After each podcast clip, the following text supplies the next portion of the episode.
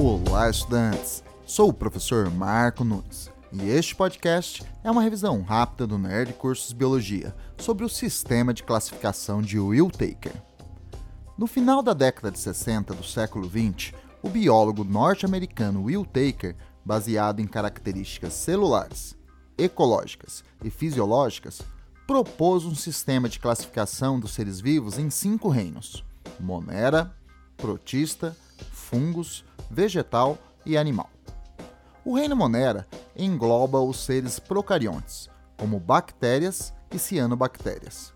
O reino protista inclui os seres eucariontes unicelulares, como os protozoários e as algas.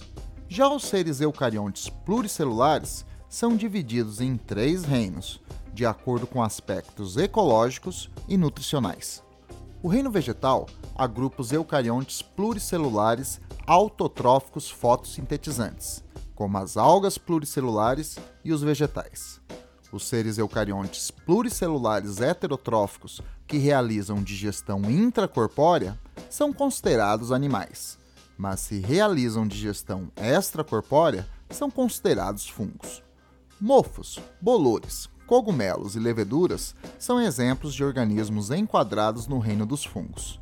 Só um detalhe: alguns fungos, como as leveduras, são unicelulares e são diferenciados dos protistas pela constituição química da sua parede celular, que é feita do polissacarídeo quitina. Bom, é isso aí. Continue firme nas revisões do Nerd Curso Biologia e bom estudo!